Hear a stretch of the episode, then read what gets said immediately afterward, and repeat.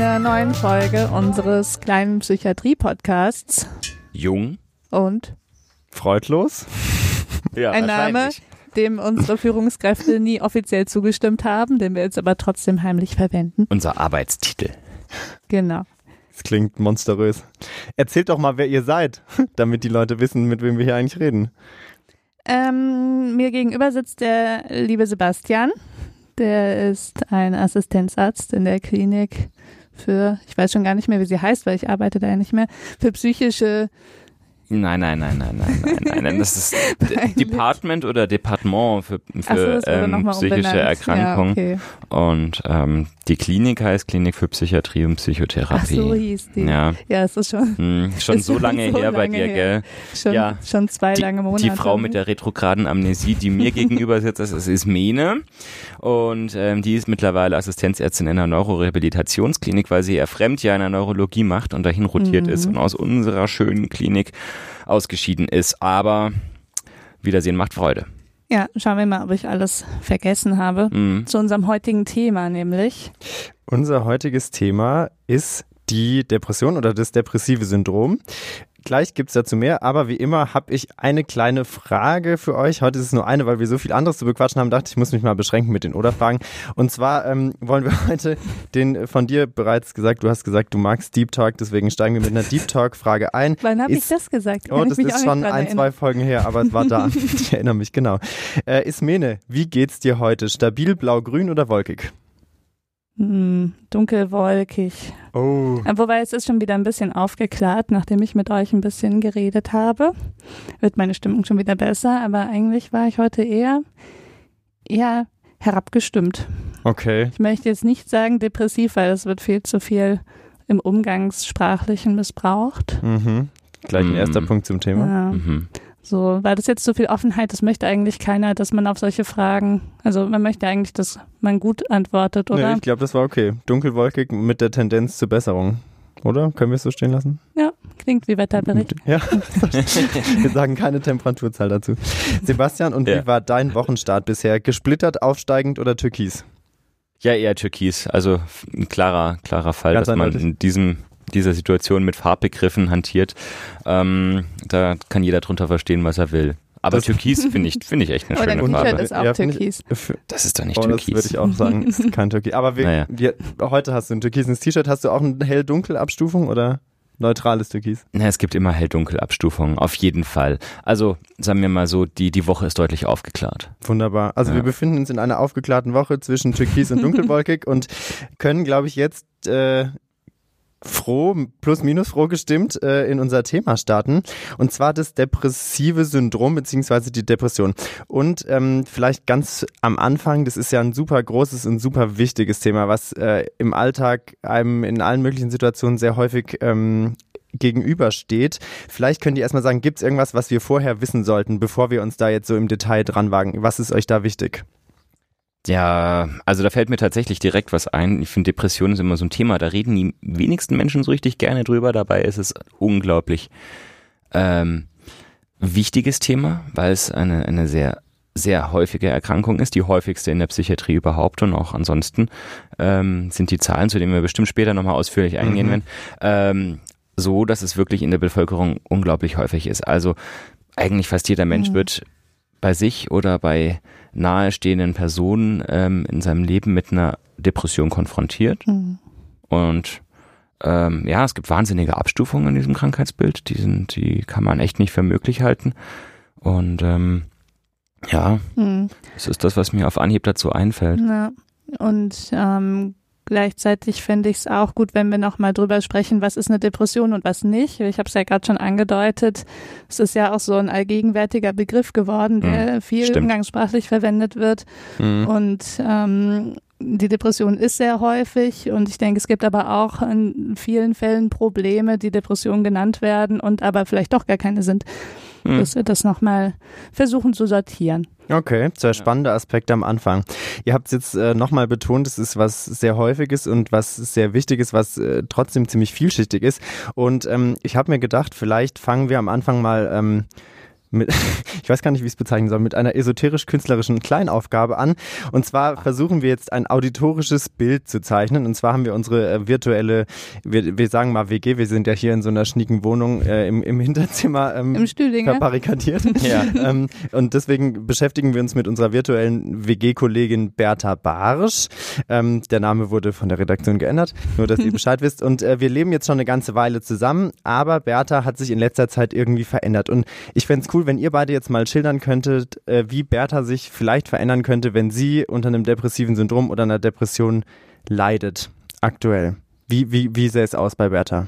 Oh, da gibt es so viele Möglichkeiten. Also die erste Veränderung, die mir auffallen würde, ich komme in meine WG rein und die Tür bei Bertha ist mal wieder zu. Mhm. Und Bertha ist eigentlich ein fröhlicher Mensch und immer sehr aufgeschlossen gewesen gegenüber der Gesellschaft, war so ein bisschen der WG-Motor, immer quicklebendig.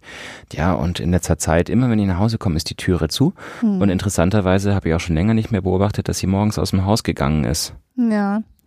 Und vielleicht ähm, merkt man auch, wenn man so eine WG ist, die öfter mal was zusammen macht, äh, kocht oder weggeht, dass Bertha irgendwie immer öfter sagt, sie hat keine Lust, nicht mitmacht. Also auch bei Sachen, ähm, bei denen man genau weiß, dass sie die früher gerne mitgemacht hat und dass sie da Spaß dabei hatte. Und wenn sie dann mal dabei ist, dann wirkt sie eher so ein bisschen abwesend, teilnahmslos. Wenn wir gemeinsam kochen, dann isst sie nicht wirklich viel. Mhm. Vielleicht ähm, merkt man auch, dass Bertha irgendwie nachts vermehrt unruhig durch die Wohnung geistert oder aber auch eben morgens gar nicht mehr aus dem Bett kommt. Hm. Wenn man dann mal einen Blick durch die offene Zimmertür erhascht, dann ist es ganz schön unordentlich da drin. Es riecht ungelüftet. Entschuldigung, Ja. jetzt musste ich kurz an mein Zimmer denken. Ja. Ja. Ja, genau. Ähm, ja, wa- was ist denn noch mit, mit Bertha los? Ähm, vielleicht sieht man ihr auch an, dass sie durchgehend eher so eine ähm, gedrückte Stimmung hat, wie down ist. Und wenn sie dann mal ins Reden kommt, dann merke ich so, wow, die hat richtig, richtig viele Probleme. Die, die steigt überhaupt nicht mehr durch. Die hat Berge von Arbeit vor sich, weiß gar nicht, wie sie damit zu Rande kommen soll und wirkt dabei irgendwie ganz hilflos. Ja, vielleicht erzählt sie dir auch, dass sie sich irgendwie Sorgen macht um alle möglichen Dinge, ähm, wo du dann als Mitbewohner das Gefühl hast, vielleicht ist das an mancher Stelle doch auch ein bisschen übertrieben. Die wird das schon hinkriegen, hat sie ja auch sonst immer, aber mm, man merkt, da ist einfach ähm, viel mehr Sorge als vorher. Ja. Und wenn man sie aufmuntert, dann funktioniert das irgendwie nicht so richtig. Man hat immer so das Gefühl, sie lächelt zwar, aber die Augen lachen nicht mit. Genau, sie kann sich nicht mehr freuen. Es kommt immer Über mehr. nix. über, über gar nichts. Okay, vielen Dank. Ich glaube, das war jetzt ein sehr vielschichtiges äh, Bild von Bertha und ähm, ich glaube, es ging schon viel so in die Richtung, man hat es gemerkt, hat was mit der Stimmung zu tun, es hat was mit sozialem Rückzug zu tun und das soziale Miteinander ist auf jeden Fall beeinflusst von so einer Depression. Und jetzt ähm, kommen wir vielleicht vom, vom wilden WG-Leben und dem auditorischen Bild ein bisschen zurück zu unserer Funktion als, ähm, jetzt müssen wir doch äh, nochmal über die Fakten quatschen. Lasst uns das nochmal so ein bisschen ordnen. Vielleicht könnt ihr einfach nochmal gezielt aufzählen, was, was, welche Symptome haben sich hinter dem versteckt, was ihr jetzt gerade geschildert habt und ähm, wie kann man die vielleicht einordnen? Sollen wir vielleicht ähm, vorweg noch sagen, dass wir jetzt erstmal über ein depressives Syndrom sprechen? Mhm. Also das heißt, wir haben jetzt wir zählen jetzt gleich Symptome auf, die gehören zu einem sogenannten depressiven Syndrom, was aber noch nicht automatisch ähm, Rückschluss auf die Diagnose zulässt. Also ähm, das heißt, ähm, das ist jetzt nicht zwingend was, was nur zu der klassischen depressiven Episode, die die meisten als Depression bezeichnen, gehört. Genau, und da gibt's verschiedene Symptome, die man auch nochmal in zwei Kategorien teilen kann. Genau, das sind nämlich einmal die Hauptsymptome, ähm, die die auch am deutlichsten auffallen. Und ähm, davon gibt es drei Stück. Mhm. Mhm, haut raus. Das ist einmal die gedrückte Stimmung. Das ist das, was man meistens als erstes bemerkt. Ähm, viele Menschen beschreiben diese Stimmung auch als deprimiert. Und das ist, was du was ein, Mhm. eingangs erwähnt hast. Ne? Meine Stimmung ist depressiv. Das ist jetzt irgendwie eigentlich eine falsche Formulierung, ne? Mhm. sondern man kann sagen, deprimiert, das beschreibt dann die Stimmung. Ja, das heißt, man ist irgendwie gedrückt, man ist traurig. Das muss nicht immer irgendwie gleich traurig sein. Es kann auch manchmal so ein bisschen gefühlsleer sein. Mhm. Ähm, das ist sehr individuell und unterschiedlich ausgeprägt. Dann anderes ganz wichtiges Symptom, oder eigentlich zwei, die aber ähm, so ein bisschen überlappen, sind ähm, der Interessenverlust und die Freudlosigkeit. Mhm. Und ähm, das wird gemessen an dem, wie es vorher war. Also dass Interessen, die die Person vorher definitiv hatte, sie jetzt nicht mehr ähm, so interessieren oder nicht mehr ausreichen, um sich zu den Aktivitäten aufzuraffen und die Freudlosigkeit eben, dass man sich daran auch nicht mehr so erfreuen kann wie vorher und dass man sich auch vielleicht an ähm, anderen positiven Ereignissen oder Nachrichten nicht mehr so erfreut wie vorher. Ich hatte jetzt vorher gesagt, sie freut sich gar nicht mehr. Das ist halt die extremste Ausprägung. Bei manchen ist es so, dass man schon nochmal genauer nachfragen muss, weil da schon noch Freude da ist. Jetzt vielleicht bei extrem positiven Ereignissen, wenn die Oma ihre Enkel sieht. Aber mhm. wenn man genauer nachfragt, dann ist es schon gedämpftes Empfinden von Freude. Und das nennt man dann auch Anhedonie zusammen. Also man kann nichts mehr genießen, so. Jetzt muss ich eigentlich die, Fach, die Fachbegriff-Glocke äh, Glocke klingeln, aber ähm, du hast ja direkt erklärt, also muss ich sie nicht klingeln. äh, du hast gesagt, man misst sozusagen den Vergleich von vorher nachher. Wie, wie messt ihr das denn? Wie muss man sich das vorstellen? Gibt ja wahrscheinlich keine äh, Freude der Temperaturskala, wo man das ablesen kann. Ja, leider nicht.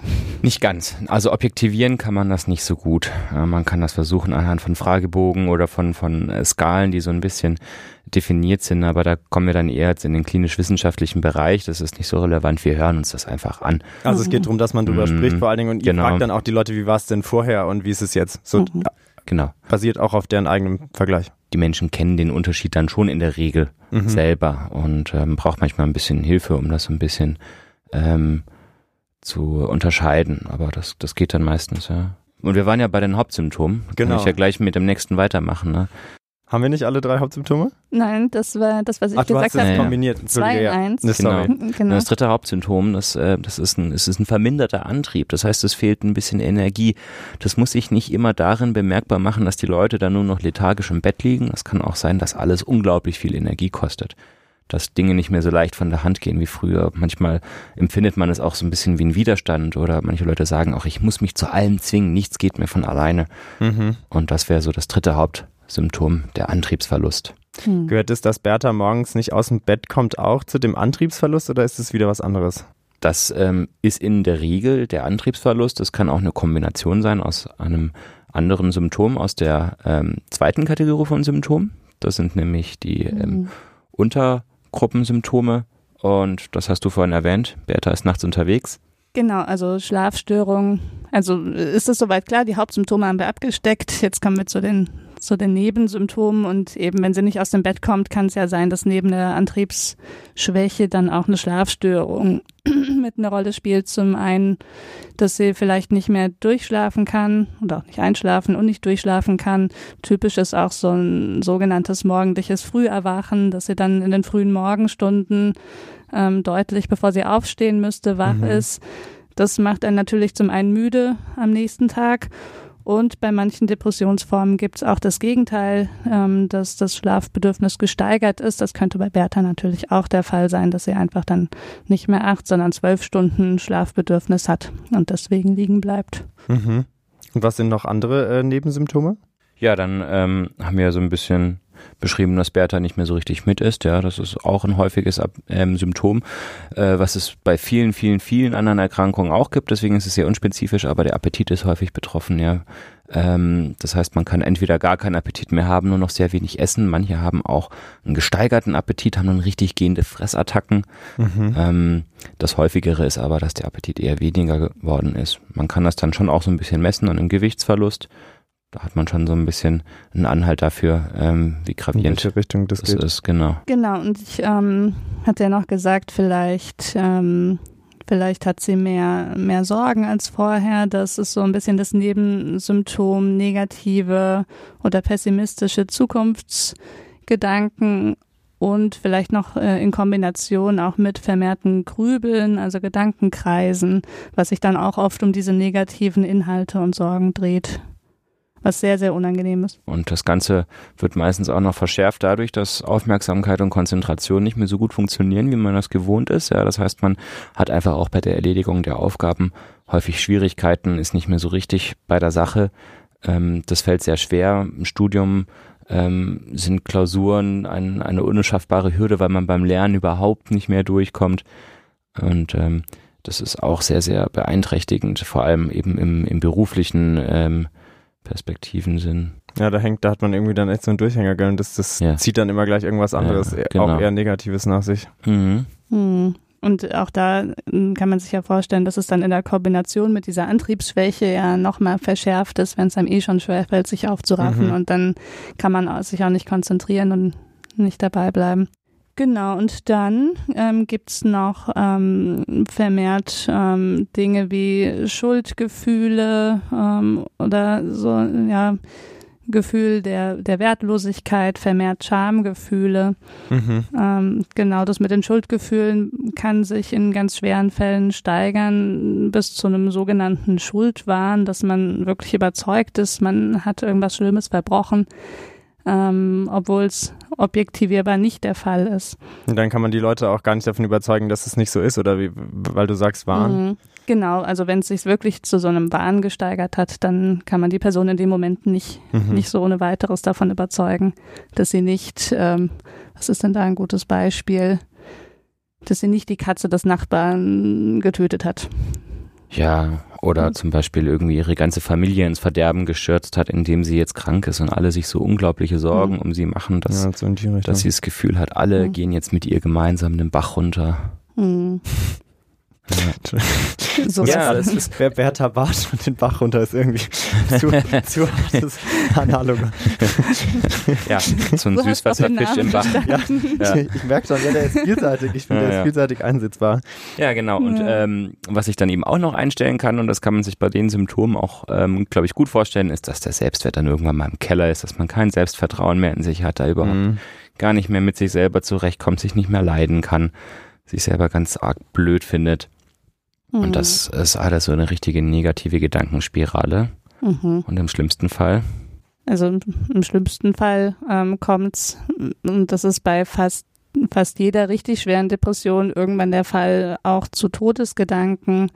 Also fängt vielleicht an mit so Gedanken wie, mein Gott, das ist alles anstrengend. Ich wünschte, ich würde einfach morgen nicht mehr aufwachen. Das wäre dann Mhm. ein passiver Todesgedanke und kann sich aber auch zu ähm, konkreten Suizidgedanken und Plänen und letztlich auch Handlungen steigern.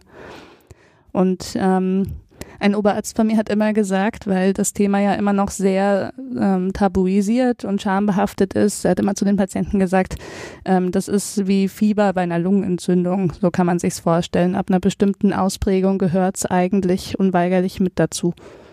richtig, das finde ich auch ganz wichtig zu wissen, dass diese Gedanken nicht immer irgendwo eine logische Schlussfolgerung Mhm. sind daraus, dass es einem so schlecht geht, sondern dass es einfach ein Krankheitssymptom, das da so irgendwie auch manchmal ganz losgelöst auftreten kann.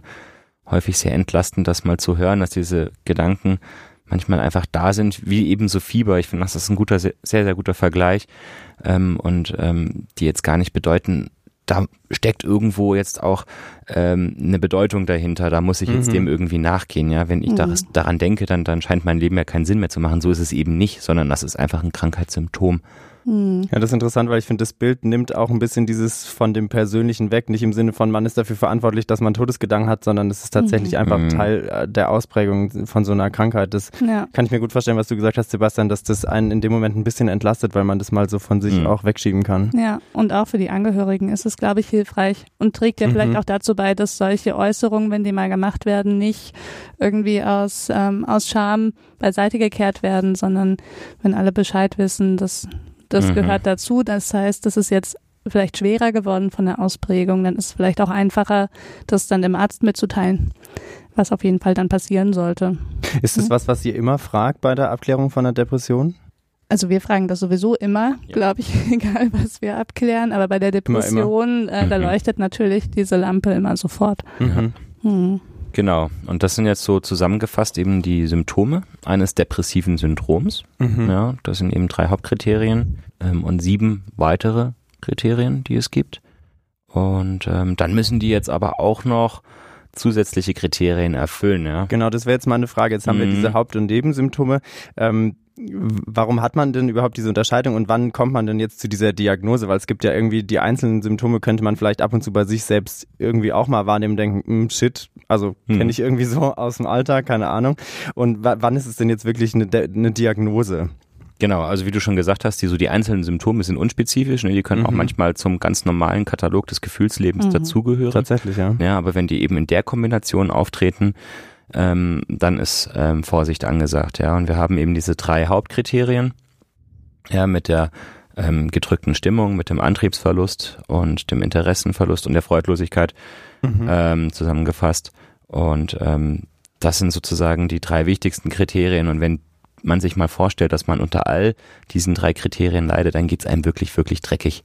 Hm. Das ist, glaube ich, ein wichtiger Punkt. Die Kombination Mhm. macht es dann letztendlich, Ja. ne, dass man nicht nur ein einzelnes hat, sondern tatsächlich mehrere zusammen. Dann kann man sich schon vorstellen, dass das einen stärker beeinträchtigt zumindest. Ja, genau. Hm. Also ähm, wichtig zu sagen, ich glaube, das wolltest du gerade auch sagen, Mhm. ist, dass ähm, wenn man jetzt die drei Kriterien zum Beispiel bei sich erkennt, Mhm. heute an diesem Dienstag, An so wie diesem ich. Wol wolkig bis weniger wolkigen Dienstagnachmittag. ja genau, dann heißt es noch nicht, dass man ähm, unter einer Depression leidet, ähm, sondern also wenn wir jetzt von einer klinischen depressiven Episode sprechen, dann ähm, heißt das, die, die Symptome liegen schon mal mindestens zwei Wochen vor. Okay, auch ein wichtiger Aspekt, glaube ich, ne? Dieses Genau. zeitlich. Also es muss zwei Wochen andauern. Mhm. Genau, das heißt, wenn man nach einer langen, langen Party zum Beispiel morgens aufwacht und man fühlt sich genau so, wie wir es jetzt gesagt haben, muss man noch nicht panisch werden. Okay. Kann auch ein Kater sein oder einfach ein schlechter Tag. Oder Ähm, Bertha Barsch hat sich von ihrem Freund getrennt, ja. Mhm. Da kann natürlich auch vorübergehend mal eben genau so ein Bild auftreten, ja. Ja. Mhm. Nur der Unterschied wird halt sein, Bertha Barsch geht's dann irgendwann wieder besser, wenn es keine Depression ist. Genau, also das ist das eine, dieses zeitliche Kriterium. Und ähm, ansonsten sollen wir noch mehr sagen zur, zur Einteilung von Schweregraden, wie, wie man bei der Diagnose dann Vielleicht, vorgeht. aber, also es gibt unterschiedliche Schweregraden. Ich Mhm. glaube, ihr müsst es gar nicht so detailliert machen, Mhm. aber es gibt überhaupt unterschiedliche. Wa- Was kann man da Mhm. so, in wel- welches Spektrum umfasst es? Ja, wir unterscheiden zwischen drei Schweregraden. Es Mhm. ist leicht, mittelgradig und schwer. Mhm.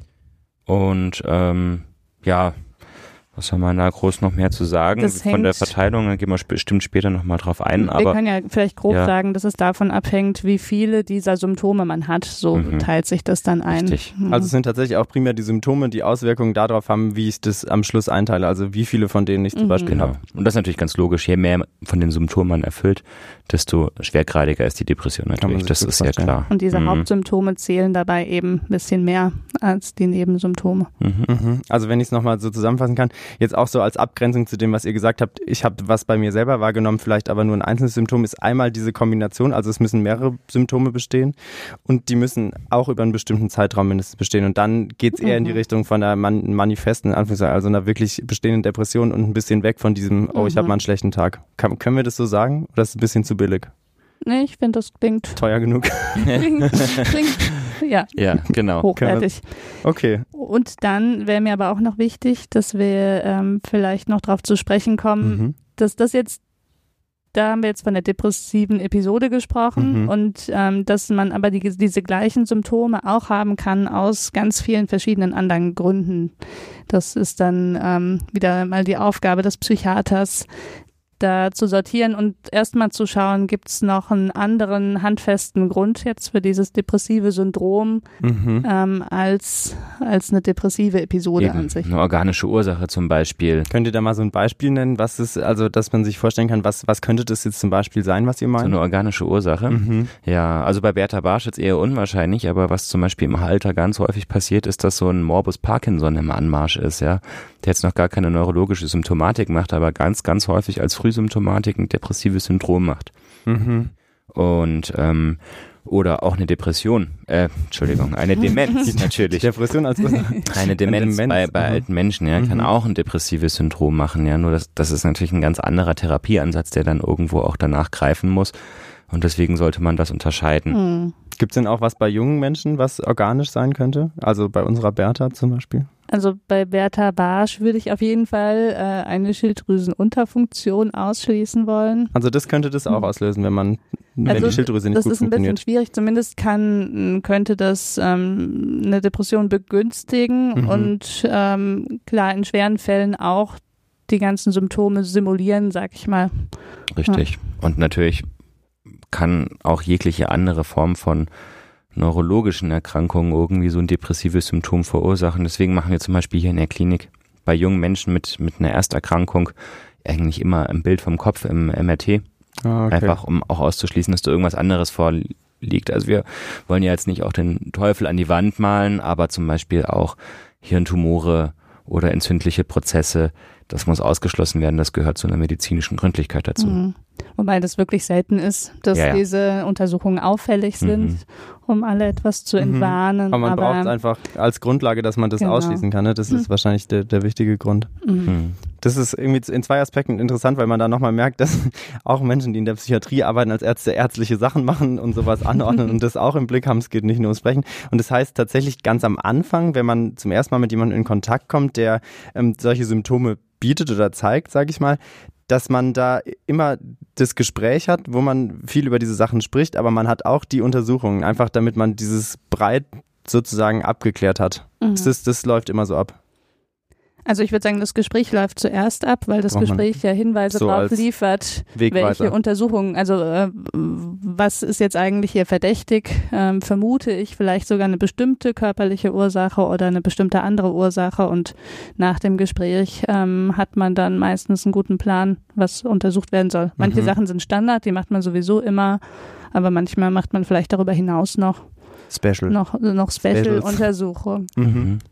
Okay, interessant. Ich glaube, dann haben wir jetzt ein ganz gutes Bild, um was es sich eigentlich handelt bei einer Depression und wie man da so dran geht. Und jetzt, ähm, also Mediziner schmeißen ja immer sehr gerne mit Fachbegriffen äh, um sich und ordnen Sachen ein. Und die Depression ortet man ja so grob ein bei den affektiven Störungen, wenn ich das richtig weiß. Und vielleicht könnt ihr noch mal kurz sagen, was ist denn eine affektive Störung? Um was geht's dabei? Also wo wird die Depression da hinsortiert? Also affektive Störungen beschreiben eben Störungen des Gefühlslebens. Also Affekt ist ein bisschen das Gefühlsleben. Genau, Mhm. richtig, ja. Und ähm, da gibt es jetzt eine Reihe von, ähm, von verschiedenen affektiven Störungen, ähm, die aber schon irgendwo alle ein bisschen eine Ähnlichkeit mit der Depression haben, in dem Sinne, dass einfach die Stimmung davon betroffen ist, ja. Mhm. Ich glaube, die wichtigste ähm, Unterscheidung, die man machen muss zwischen Depression, also mit einer, neben einer Depression, ist noch die bipolare Störung, die da zum Beispiel in Frage Die kommt. hätte ich jetzt, siehst du, die, die, Mhm. nach der hätte ich euch nämlich gleich gefragt. Dann Genau. haben wir raus, ja. Das muss man nämlich auch immer noch erfragen, Mhm. ja, weil eine ich glaube, das bipolare kennen auch Störung. viele so vom Hören sagen, oder? ich Naja. glaube, die bipolare Störung, die, die driftet nämlich Mhm. häufig auch mit der Depression so zusammen. Ja. Die manisch-depressive Erkrankung, um es auf Deutsch zu sagen. Ich hab nicht, sehr gut, ja, genau, stimmt. nämlich, nämlich die besteht aus manischen und aus depressiven Phasen. Deswegen das Bipolare, ne? Mhm. weil es in zwei, zwei Mhm. Richtungen geht. Richtig, genau. Mhm. Und in einer depressiven Phase bei einer bipolaren Erkrankung ist die Symptomatik unter Umständen genau dieselbe wie bei einer unipolaren Depression. Mhm. Aber man kann in der Anamnese natürlich dann erfragen, gab es da mal manische Phasen ähm, oder hypomane Phasen. Und äh, das ist nicht immer so leicht, gerade bei Ersterkrankungen, aber ähm, wichtig zu tun, weil auch eine bipolare Erkrankung eine andere Therapie hat als eine unipolare Depression. Mhm. Nochmal ganz kurz. Mhm. Also unipolare Depression ist im Prinzip ein bisschen das, wovon wir gesprochen haben bei Bertha, oder? Also wenn es nur in eine Richtung geht und zwar eher in die negatives Gefühlserleben und die Symptome, die Du ihr hast uns ja gezeigt noch habt. nicht erzählt, was Bertha vorher Genau. so gemacht hat. Das wissen Oh, wir ja stimmt, noch wir haben nicht. mit Bertha gar nicht gesprochen, ob sie mal Ja. manisch Gehen wir davon Ja. aus, sie war es nicht, dann wäre es Mhm. unipolar. Also wenn man gar nur die eine Seite hat und nicht noch eine andere. Wenn Bertha, sagen wir mal, ein, ähm, eine reguläre Stimmung hatte ihr ganzes Leben lang, die sie jetzt nie Mhm. besonders als abweichend wahrgenommen hat, dann ist die Wahrscheinlichkeit, dass sie eine manische Phase hatte, sehr, sehr gering. Mhm. Wobei, das könnte ja auch noch kommen, wenn Bertha 20 Jahre alt ist, zum Beispiel, also ist ja noch sehr jung. Richtig. Ähm, manchmal tritt ja zuerst die Depression auf. Das heißt also, ähm, wenn vorher jetzt noch keine manische Phase war, kann man es nicht so hundertprozentig sagen.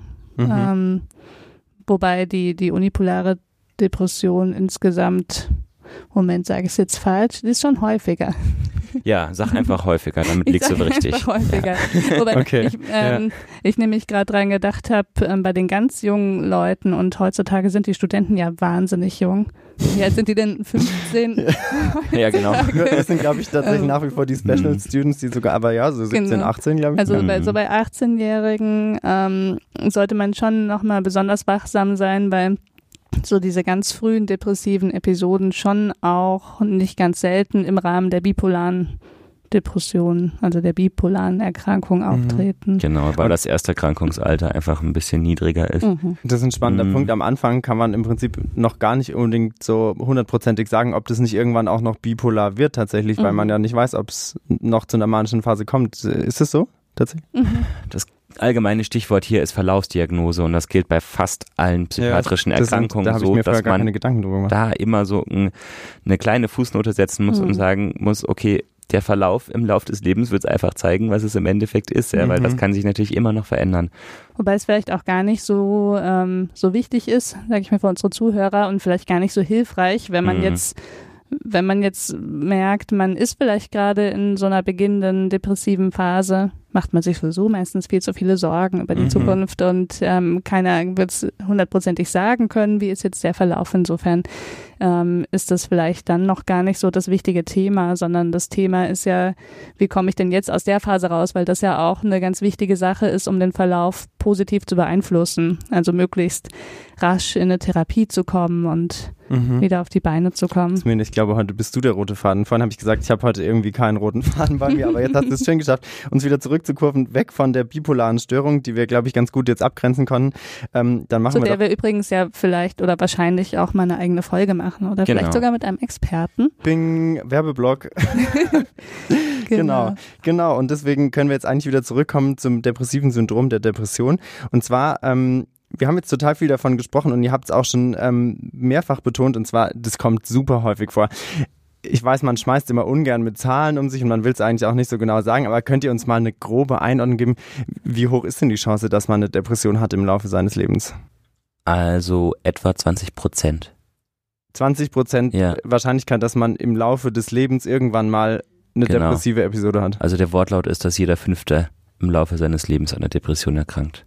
Witzig ist, als ich vorhin die Treppe hochgelaufen bin, da hing ein großes Poster. Wir sind ja in so einem Forschungsgebäude mit Stimmt, Forschungsgruppen. Ja, wissenschaftlich. Und da stand ganz groß drauf, jeder Dritte ist betroffen. Und da habe ich gedacht, Nanu, haben sich jetzt die Zahlen schon wieder geändert? Ändern sich ja ständig. Ja, das stimmt. Und Also das wäre mhm. ja, also, naja, noch, Noch? viel Ja. häufiger. ich wollte nämlich Hm. gerade sagen, da haben wir ein bisschen Glück, dass wir hier im Raum nur zu viert sind. Das ist schon, dass jeder fünfte unter uns ist ja schon mal ein bisschen Ja. geringer, bei jedem Mhm. dritte hätten wir echt, wäre es was anderes. Guck mich jetzt nicht so an. Das war nur wegen des wolkigen Vorhin. Ja. Okay, aber es ist ja vielleicht auch gar nicht mal so wahnsinnig wichtig, ist es jeder dritte oder jeder fünfte, aber es ist schon, Mhm. also wenn man es so hört, finde ich, klingt es noch mal häufiger, als wenn man sagt, es ist wirklich häufig. Mhm. Weil es Mhm. echt nicht mal, man kann nicht mal sagen, es ist was Besonderes, wenn man das bekommt, sondern es gehört häufig tatsächlich dazu. Oder ist für Ja, viele ja. wahrscheinlich. Ja, ein bisschen Glück dazu, es nicht zu bekommen. Ja. Mhm. Und das Besondere darin ist, das kann halt wirklich jeden treffen. Ja? Da ist wirklich keiner von ausgenommen.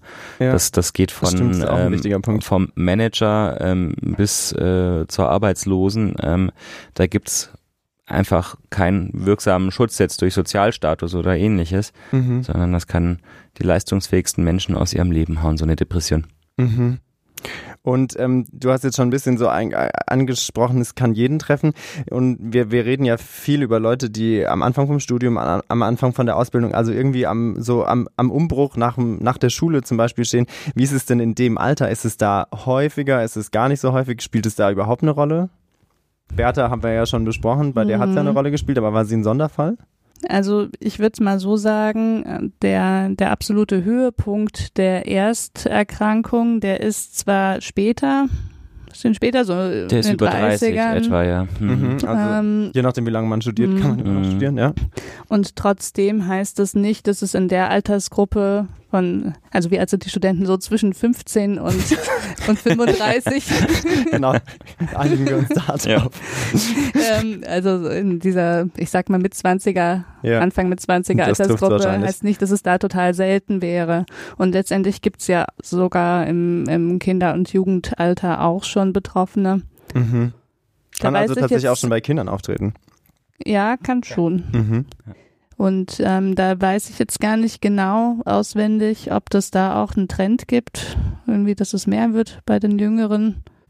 Also auf jeden Fall Mhm. nimmt die, die Gesamtinzidenz an psychischen Erkrankungen zu. Und, Linksinzidenz ist Anzahl der Neuerkrankungen, oder? Mhm. Ja. und ähm, Also es wird häufiger. ja, über die Ursachen zu diskutieren wäre jetzt wahrscheinlich müßig. Ähm, das sind vor allem Mhm. auch viele statistische ähm, Aspekte, die wir da diskutieren müssten. Aber ähm, ja, es ist eine Zunahme zu verspüren. Und spielt auf jeden Fall auch eine Rolle im Alter zwischen 15 und 35 Ja. bei Studierenden. Also du hast uns ja so eine. Studie vorgelegt Mhm. hier, ne? Und da steht, dass ähm, in dieser Studie herausgefunden wurde, dass die ähm, Prävalenz von depressiven Symptomen unter Medizinstudenten bei Mhm. 27 Prozent liegt. 27 Prozent. also, Also, tatsächlich noch. Prävalenz heißt, in dem Moment ist es so.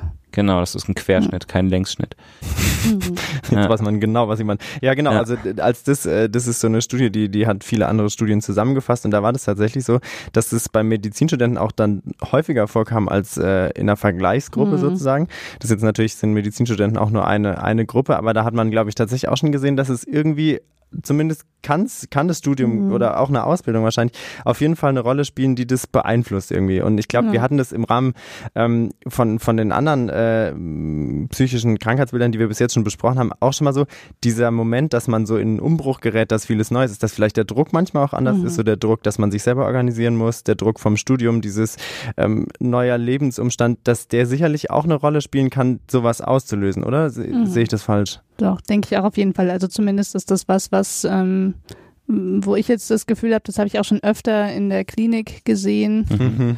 öfter gehört, dass, ähm, dass es eben bei jungen Studenten, die, die jetzt innerhalb des letzten Jahres zum Beispiel dann von zu Hause ausgezogen sind, dann hier in Freiburg sich ihr neues Umfeld aufbauen, Studium anfangen, sich vielleicht unter Druck gesetzt fühlen, dass es da schon oft auch zu dieser Erstmanifestation, wie wir sagen, zu dieser ersten depressiven Symptomatik im Leben gekommen Mhm. ist. Mhm. Und ich denke, es ist vielleicht ja auch gerade deshalb in dem Alter ein wichtiges Thema, weil man eben halt nicht mehr wie vorher zu Hause wohnt bei seinen Eltern, wo vielleicht auch noch mal mehr andere mit drauf gucken, ähm, wie es einem geht, sondern ähm, manche wohnen ja vielleicht wirklich alleine, andere Mhm, haben stimmt. Glück, haben eine WG, ähm, dass es dadurch vielleicht auch einfach noch mal schwieriger ist, ähm, für sich zu entscheiden, was mache ich denn jetzt mit mit den Symptomen. Ja, das stimmt. Man Mhm. hängt irgendwie vielleicht in manchen Situationen tatsächlich Mhm. nochmal anders in der Luft, weil man so ein bisschen auf sich gestellt ist. Hm, vielleicht war man sogar noch nie allein beim Arzt, keine Ahnung. Mhm. Ja, kann Mhm. echt sein, auf jeden Fall. Wenn man mit 15 anfängt zu studieren, ist die Wahrscheinlichkeit gar nicht so Genau. gering, dass man noch nie alleine beim Arzt war. Im psychotherapeutischen Fachsprech nennen wir das ja Rollenwechsel. Mhm. Willst du was dazu sagen zum Rollenwechsel? Ja, der Rollenwechsel bedeutet im Prinzip, dass wir, dass wir unsere Rolle ändern. Das heißt, wenn wir aus dem Elternhaus rauskommen, dann sind wir eigentlich noch in der Rolle des Kindes. Mhm. Und ähm, wenn man dann zum Beispiel das erste Mal in einer eigenen WG wohnt, dann hat man definitiv einen Rollenwechsel vollzogen. Dahingehend, dass man keinen äußeren Strukturgeber mehr hat. Mhm. Und Das, das sind viele verschiedene Unterschiede, die dieser Rollenwechsel mit sich bringt. Und ähm, das ist schon auch Stress für das psychische System. Mhm. Ja, das kann ich mir gut Mhm. vorstellen. Ich dachte auch schon häufiger, ich würde gerne meine Rolle wieder zurückwechseln Richtung Kind. Das ist gar nicht so leicht. Ja, diese regressiven Tendenzen haben wir alle manchmal. Ich weiß gar nicht, ob die. Zuhörer so einverstanden sind, wenn wir jetzt behaupten, sie waren noch ein Kind.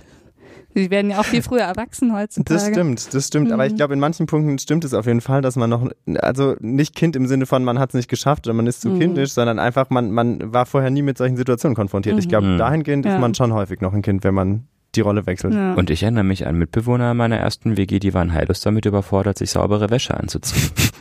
Weil so eine Wäsche zu waschen, hm, Krass. ja, das fordert viel Eigeninitiative. depressiv? Nee, nee, überhaupt nicht. Okay. Okay, ich glaube, also, d- dass es oft genug oder dass es Mhm. häufig vorkommt, haben wir äh, genug gesagt. Und jetzt, Mhm. äh, wir hatten es vorhin schon ein bisschen, du hast es angesprochen, äh, von der Managerin bis zum Arbeitslosen, vom Arbeitslosen bis zur Managerin. Ähm, es kann alle treffen, aber wie ist es denn, wenn wir jetzt mal auf diesen Vergleich Männer-Frauen gucken, gibt es auch da Unterschiede? Also erstmal ähm, prangere ich es an, dass wir Gott. ein weibliches Beispiel gewählt haben. Stimmt, Ähm, in unserer Geschichte. Mhm. Eigentlich sollte Bert, also es erfüllt ein Klischee. du hast recht, geschrieben ist es Mhm. einfach Bert.a, weil es alle mit ein so, Also Bert er A, ich habe. Ah, den ja. Gap nicht gesprochen. Okay. Ähm, also, ähm, oder sagen wir es mal so, ich würde mir wünschen, als, äh, als Ja. Frauenrechtlerin jetzt Okay. sagen zu können, es ist ein hundertprozentiges Klischee und bei Männern tritt es genauso oft auf wie bei Frauen. Ähm, ich glaube, je nachdem, welche Zahlen man sich anschaut, ähm, und da muss man auch sagen, je nachdem, welche Sorte Depression man sich anschaut, Mhm. ähm, gibt es schon ähm, etwas mehr Frauen. Mhm. Also ist Ähm. tatsächlich so unabhängig von deiner feministischen Grundstimmung, dass Frauen häufiger Ich fürchte Betroffen ja, oder ich glaube, ich muss noch selbst eine Studie machen und Mhm. fälschen und dann gut, ja. Ähm, aber das gilt, meine ich gelesen zu haben, vor allem für die sogenannten exogenen Depressionen. Oh Gott. Also Das die, kommt schon die das nächste Depression Fach- mit, mit, einer, mit einer Ursache, sage ich jetzt mal, im Dürfen wir, Im- dürfen wir diesen Begriff Umfeld. überhaupt noch verwenden? dürfen wir nicht, gell? Nee, ich glaub ist nicht. verboten. Wie, wie nennt man es jetzt? Reaktiv. Reaktiv. Ah ja, genau, das Ja. wollte ich sagen. Wir haben uns Mm. gefunden. Also mit reaktiven Depressionen. Jetzt weiß jeder, was gemeint ist. Gerade sagen, jetzt, haben wir, jetzt haben wir uns, glaube ich, in die Verwirrung So viel katapultiert. sei verraten, sie hat nichts mit Kernkraft zu tun. ja. Können wir das jetzt nochmal kurz sortieren? Der also Punkt ist, reaktiv, also äh, wenn, wenn die, die, die Psyche reagiert, zum Beispiel auf einen Rollenwechsel, das Mhm. wäre ein gutes Beispiel Für für, eine so eine reaktive, das Mhm. ist bei Frauen wohl häufiger. mhm. Es gibt aber auch sogenannte, jetzt darf ich auch nicht endogen sagen, wie nennt man das? Melancholisch.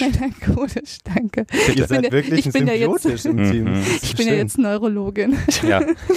Etwas eingerostet, was die Die neue Terminologie Ja, angeht. erzähl du doch mal, was diese melancholischen Depressionen sind, die bei Männern Ja. genauso häufig sind. Also die melancholische Depression wird als die etwas biologischere Variante verstanden. Das heißt, dass wir da eher so vom Konzept von einer Hirnstoffwechselstörung ausgehen müssen. Ja, das Hirn wird jetzt ohne erkennbaren Auslöser einfach depressiv ähm, und eine depressive Symptomatik tritt auf. Und die melancholische Depression ist auch durch so ein paar Besonderheiten gekennzeichnet, dass sie zum Beispiel meistens so, ähm, so zirkadiane Schwankungen hat, dass zum Beispiel, ähm, reden wir dann häufig von einem Morgentief. Morgens ist die Stimmung schlechter als abends. Ja. Mhm. Häufig gibt's auch ähm, sogenanntes morgendliches Früherwachen. Das heißt, man wacht Ja, mitten in der. Nacht auf ja, und liegt dann Mhm. wach, kann nicht mehr einschlafen und grübelt. Ähm, ja, und ähm, es schließt sich häufig eben auch aus der Anamnese, ja, dass eigentlich aus einer guten Gesundheit heraus, ohne besondere Veränderungen im Umfeld, einfach so eine Depression entstanden ist. Ja. Mhm. Und, und dieser Typus Melancholicus sozusagen ist bei Männern häufiger vertreten. Hm. Also Mhm. da gibt's ähm, keine Geschlechtsunterschiede, oder? Oder so. Und ähm, bei der bipolaren Störung, das ist auch nochmal Mhm. so ein. Sonderfall, ähm, wo es auch nicht so ist, dass mehr Frauen betroffen werden. Aber Oder- eben bei der Reaktiven. reaktiven Depression. Aber dann hast du doch für deinen feministischen Grundansatz auf jeden Fall würde ich halt erstmal äh, die melancholische Depression und die bipolare Störung vorschieben. Und da kann man ja sagen, okay, da ist es tatsächlich äh, ungefähr gleich bei beiden Geschlechtern. Und dann gibt's die reaktive Depression, das ist bei Frauen ein bisschen häufiger. Dann klingt's auch schon Ja. viel feministischer. Mhm, Genau, nur die Statistiken, die wir jetzt gesehen haben, die sprechen natürlich von der Depression allgemein. Mhm. Die fassen Mhm. natürlich die reaktive und die melancholische Depression Dann zusammen. zusammen. Hm. Insgesamt ist dann die Prävalenz ein bisschen höher bei den Frauen. Hm. Ähm, wobei ich mir ehrlich gesagt auch vorstellen könnte, dass das auch mal wieder mit der Diagnostik zusammenhängt, Hm. weil Frauen ja natürlich, das ist eigentlich bekannt, häufiger zum Arzt gehen als Männer und auch eher bereit sind, Mhm. Hilfe anzunehmen und zu suchen. Also du meinst, dass es vielleicht eine, eine Dunkelziffer gibt an Männern, die vielleicht eine Depression hätten, wenn sie kommen würden und mit jemandem sprechen. Auf jeden Fall. Stichwort Midlife Crisis. Bei den meisten Männern häufig einfach nur ein Synonym für eine leichte, mittelgradige Depression. Mhm. Aber nichts, wo man jetzt sagen würde, da geht man mal zum Arzt, ne? Nein, das ist eine Midlife Crisis. Die ist abgeschlossen, indem man sich einen Porsche kauft. Oder indem man viel Alkohol trinkt. Also Männer haben wirklich andere ähm, Strategien, Ja. sich selber zu behandeln. Und was aber auch noch dazu kommt, du hattest ja auch gesagt, die Diagnostik. Ähm, es gibt jetzt den Begriff, den ich sehr ähm, schön finde, die Männerdepression. Ich find, ja, Da gibt es auch so schöne Flyer auf dem Weg ja, genau. Ich hinauf gerade sagen, da läuft man immer hier vorbei, wenn man hochkommt. Ja. Raus aus der Männerdepression, weil die Männerdepression schon auch manchmal ein bisschen anders aussieht ähm, als, als die Symptome, die wir vorhin vorgelesen haben. Damit vielleicht einem Schwerpunkt nochmal mehr auf Reizbarkeit, Aggressivität, was noch? Ja, es ist so ein bisschen das, was wir Hm. unter dem Stichwort agitiert ähm, Hm. zusammenfassen. Ja, das heißt, also das sieht dann erstmal aus wie so ein, wie so ein gesteigerter Antrieb. Ja. Mhm. Ähm, das heißt aber häufig nicht, dass dabei irgendwie was Sinnvolles rumkommt, sondern es ist irgendwie so eine Energie, die ist da, die bricht sich irgendwie aber nur so unkontrolliert Bahn und kann nicht gesteuert werden. Mhm. Und das ist häufig so eine dysphorische, gereizte Energie. Ähm, häufig wird dann auch viel rumgerannt und ähm, äh, wie so ein Tiger im Kreis rum. Das ist Mhm. das, was man häufig bei so einer agitierten Depression erlebt. Mhm. Habe ich persönlich klinisch jetzt hauptsächlich bei Männern gesehen. Mhm. Okay, das würde man tatsächlich eher so wie dieser Männerdepression in Anführungszeichen zuordnen. Weil weil es das bei Frauen einfach auch gar nicht so Mhm. oft gibt. Also ich glaube, diese agitierte Depression ist ja nochmal eine ziemlich schwere Ausprägung. Mhm. Die würde ja wahrscheinlich auch nicht so, äh, so doll übersehen werden. Das ist ja dann schon was sehr Mhm, Auffälliges. es mhm, anstrengend. Hm, Aber ähm, tatsächlich so, dass Männer vielleicht auf die Frage, ob sie eine gedrückte Stimmung haben, eher Nein antworten und eher sagen, mir platzt schnell der Kragen, ähm, was man ja nicht so automatisch mit einer Depression unbedingt in einen Topf Mhm. werfen Ach würde. so, Ja, das so, meinst du so damit. meinte ich ja, das mit der okay. Männerdepression. Das heißt, Mhm. wenn ich jetzt Bertus äh, Barsch am Tisch frage, sag mal, ist irgendwie mit deiner Stimmung, was denn da los? Und dann würde er eher aggressiv darauf reagieren vielleicht und auch sagen, jetzt leck mich mal oder so. So? Ja, so zum Beispiel. Oder wenn Das ist er. vielleicht ein bisschen zu billiges Beispiel, aber wir müssen wenn es ausbauen. er, was, äh, wenn er sich äh, tierisch aufregt und die Teller durch die Küche schmeißt, weil, äh, weil du nicht abgespült hast. Mhm. Ja. Zum Glück wird es nie zu dieser Situation kommen, weil ich immer abspüle. Und zum Beispiel Mhm. in Partnerschaftskonflikten dann einfach mal eher die Tür knallt, als sich dem Konflikt zu Mhm. stellen. Mhm. Ja, sowas, okay. Mhm. Also alles Mögliche, was, ähm, was so gereizte Menschen eben tun. Mhm. Oder so, die unter, unter Stress sind. Aber ähm, da gibt's natürlich auch wieder viele mögliche Erklärungen für das Verhalten. Ähm, wenn wir es jetzt vertiefen, dann wird's wahrscheinlich unübersichtlich. Mhm. Ja. Also Ent, enttiefen wir uns lieber. enttiefen wir uns. Aber ich glaube, wir haben trotzdem ein ganz gutes Bild, so wie häufig ist es wirklich, wie sieht's aus bei Männern und Frauen. Ich glaube, das habt ihr super erklärt, ähm, wo die Unterschiede da vielleicht so ein bisschen sein können. Und das ist aber trotzdem ja nie, man kann es wahrscheinlich nie, wie immer, absolut sagen, aber häufiger ist es eben so, wie ihr es jetzt erklärt habt. Mhm. Das ist doch ein guter Ausgang. Und auf die Tatsache, hin, dass es so was Häufiges ist, könnt ihr denn auch ein bisschen was dazu sagen, wie entsteht so eine Depression? Wo kommt das her? Kann man das sagen? Leider nicht. Oh, Menno. ich habe extra die Luft angehalten. Ich hab Ja. Trommelwirbel gemacht. Ja. Also, wir, also es machen sich ein Haufen wirklich, wirklich schlauer Menschen unglaublich viele Gedanken Mhm. darüber, wo kommt so eine Depression her und wie Mhm. funktioniert sie. Aber ehrlicherweise muss man sagen, man hat es bisher noch nicht richtig verstanden. Ähm, wir können so einige Beobachtungen wiedergeben. Ähm, es gibt so ein paar Hypothesen, auch neurobiologisch, wie so eine Depression funktioniert. Ähm, man muss aber sagen, insgesamt ist da immer noch wahnsinnig viel in Bewegung, auch in der Forschung. Mhm. Ähm, und man ist dann noch lange nicht am Ziel, so eine Depression verstanden zu haben. Ja. Sollen wir den Zuhörern wenigstens ein bisschen was geben? Ja, geben wir ihnen ein Ein, bisschen ein was. Modell. Also, Monotransmitter-Modell. Ich hätte jetzt an ein äh, multifaktorielles Modell Dann fangen wir gedacht. damit an. Ihr dürft beide eure Modelle sagen. wenn ihr. Ich sag meins, dann sagst du dann. Okay, einverstanden. Okay, vom Großen ins Kleine. Sehr gut. Also, dass der gefragt, woher kommt es? Und Mhm. ähm, man weiß es eben nicht genau, deswegen ähm, hat man aktuell das Modell, ähm, in dem man davon ausgeht, dass verschiedene Dinge dazu beitragen. Also dass zum einen eine genetische Komponente ähm, mit eine Rolle spielt.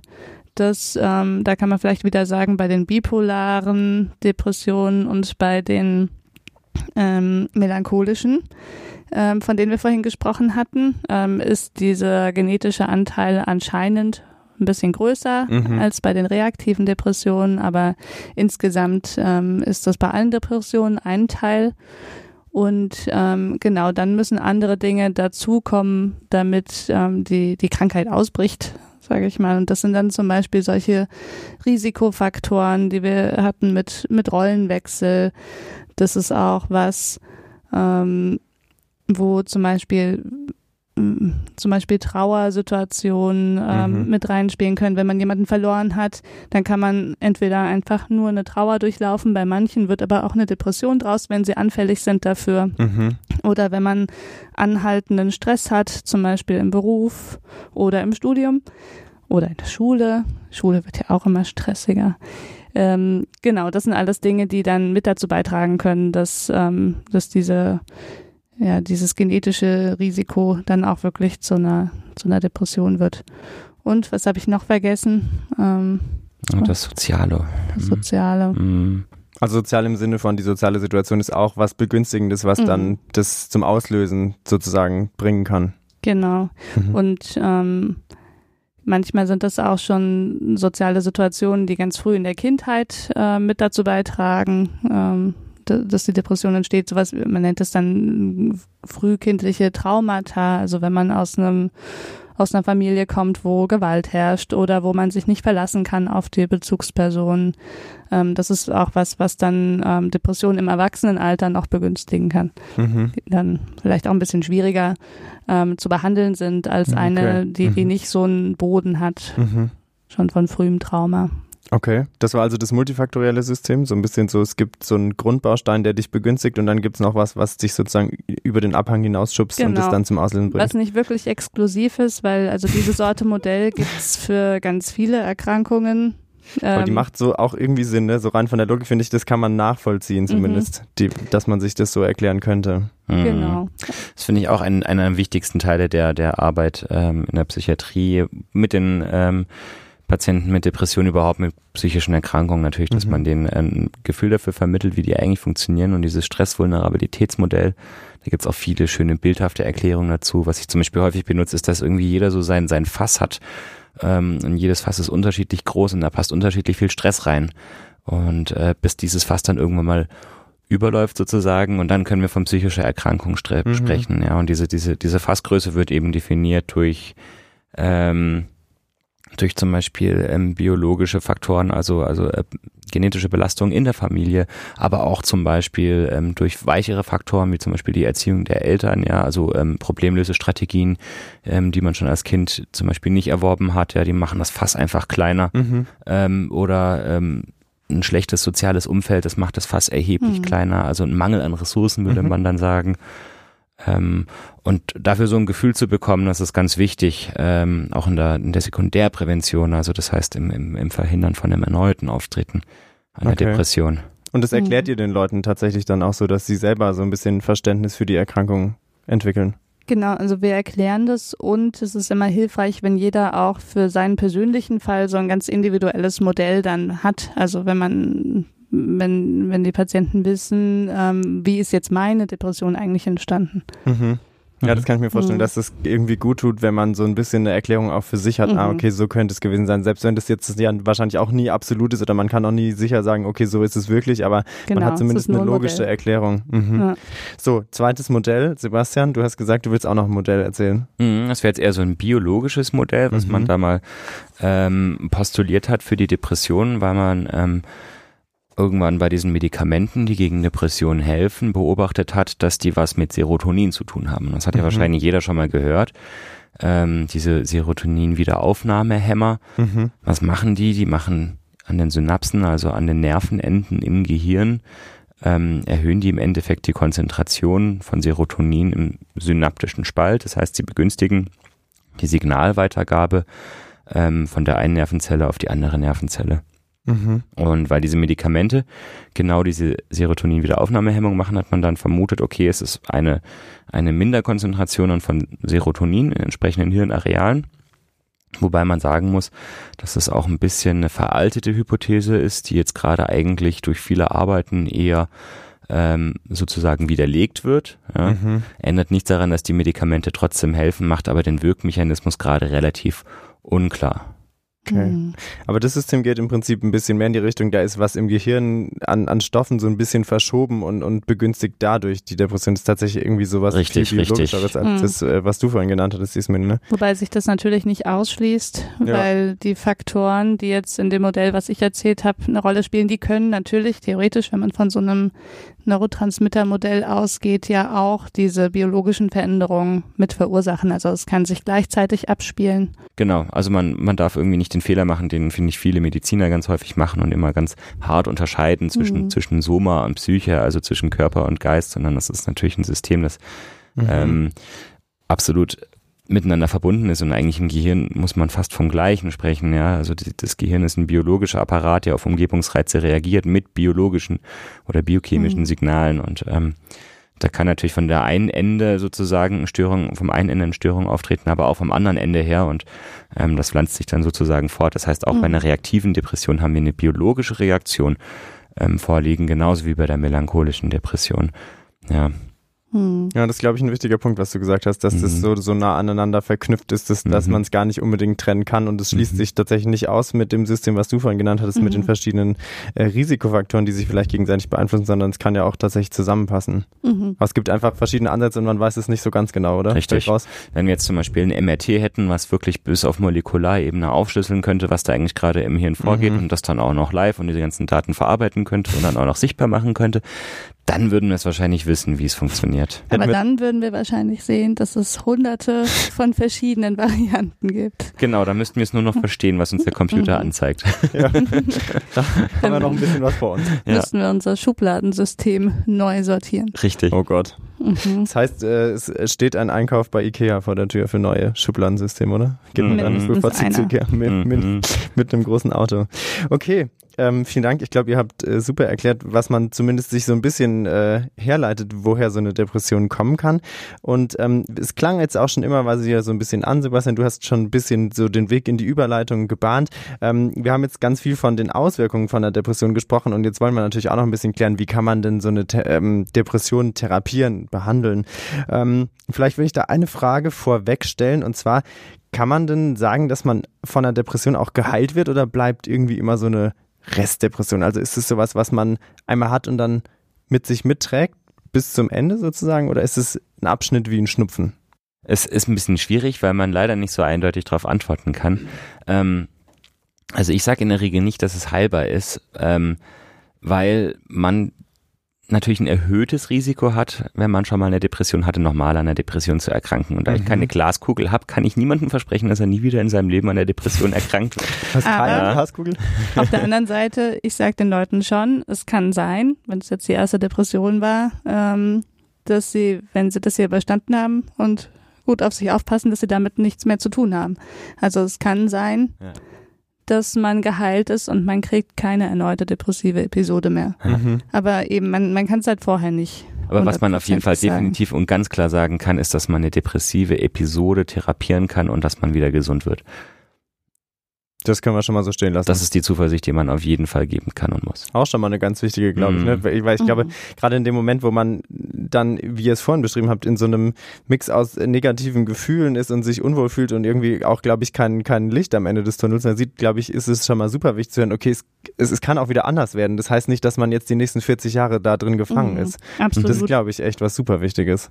Und ähm, also ist ja vielleicht auch ganz interessant zu wissen, das soll jetzt nicht dazu ermutigen, äh, einfach nichts zu tun, aber ähm, das ist ja schon auch der normale Verlauf von jeder depressiven Episode, dass sie wieder vorbeigeht, selbst wenn man keine Behandlung machen würde.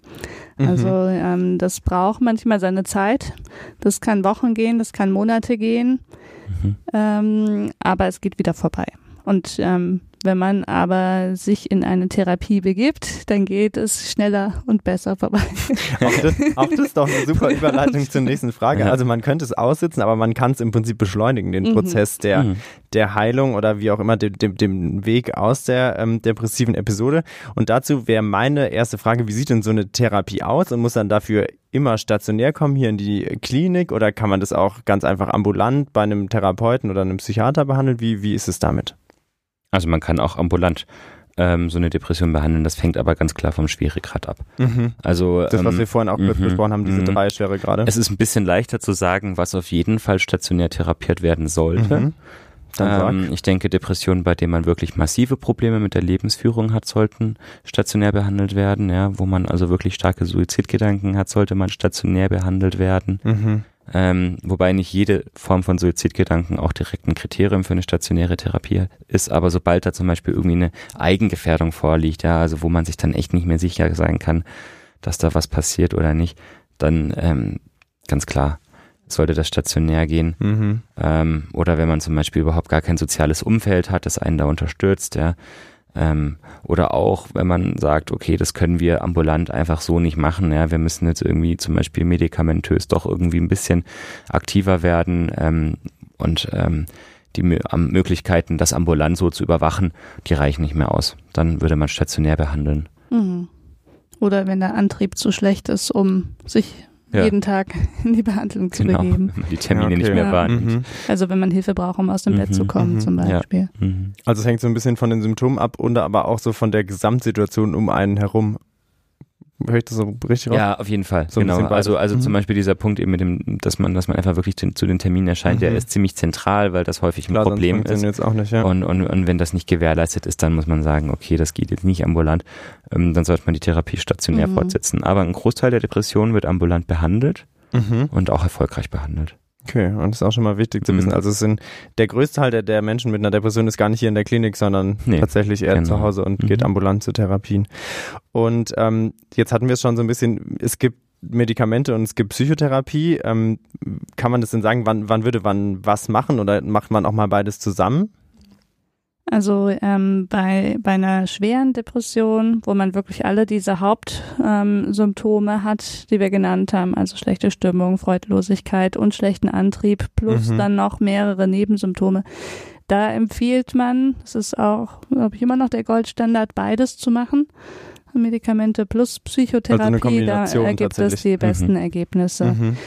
Genau, während bei den leichten und mittelgradigen Depressionen der Effekt der Medikamente nicht wirklich eindeutig nachgewiesen ist. Da ist dann also der Schwerpunkt mehr auf der Psychotherapie, wobei man das natürlich auch dann im Einzelfall immer entscheidet. Und auch richtet man sich da so ein bisschen auch nach den Wünschen von den Leuten sozusagen? Also habt ihr das schon mal gehabt, dass jemand gesagt hat, boah, ich will eigentlich echt keine Psychotherapie machen, ich würde lieber ein Medikament schlucken und gut ist? Oder Ja, ein, gibt's beides, ja. Mhm. Ähm, dass man, ähm, also was natürlich die häufigere Variante ist, dass die Menschen keine, keine Medikamente nehmen Mhm. wollen. Ja, das, äh, was du jetzt genannt hast, das ist eher seltener der Fall, gibt's aber auch, ganz klar.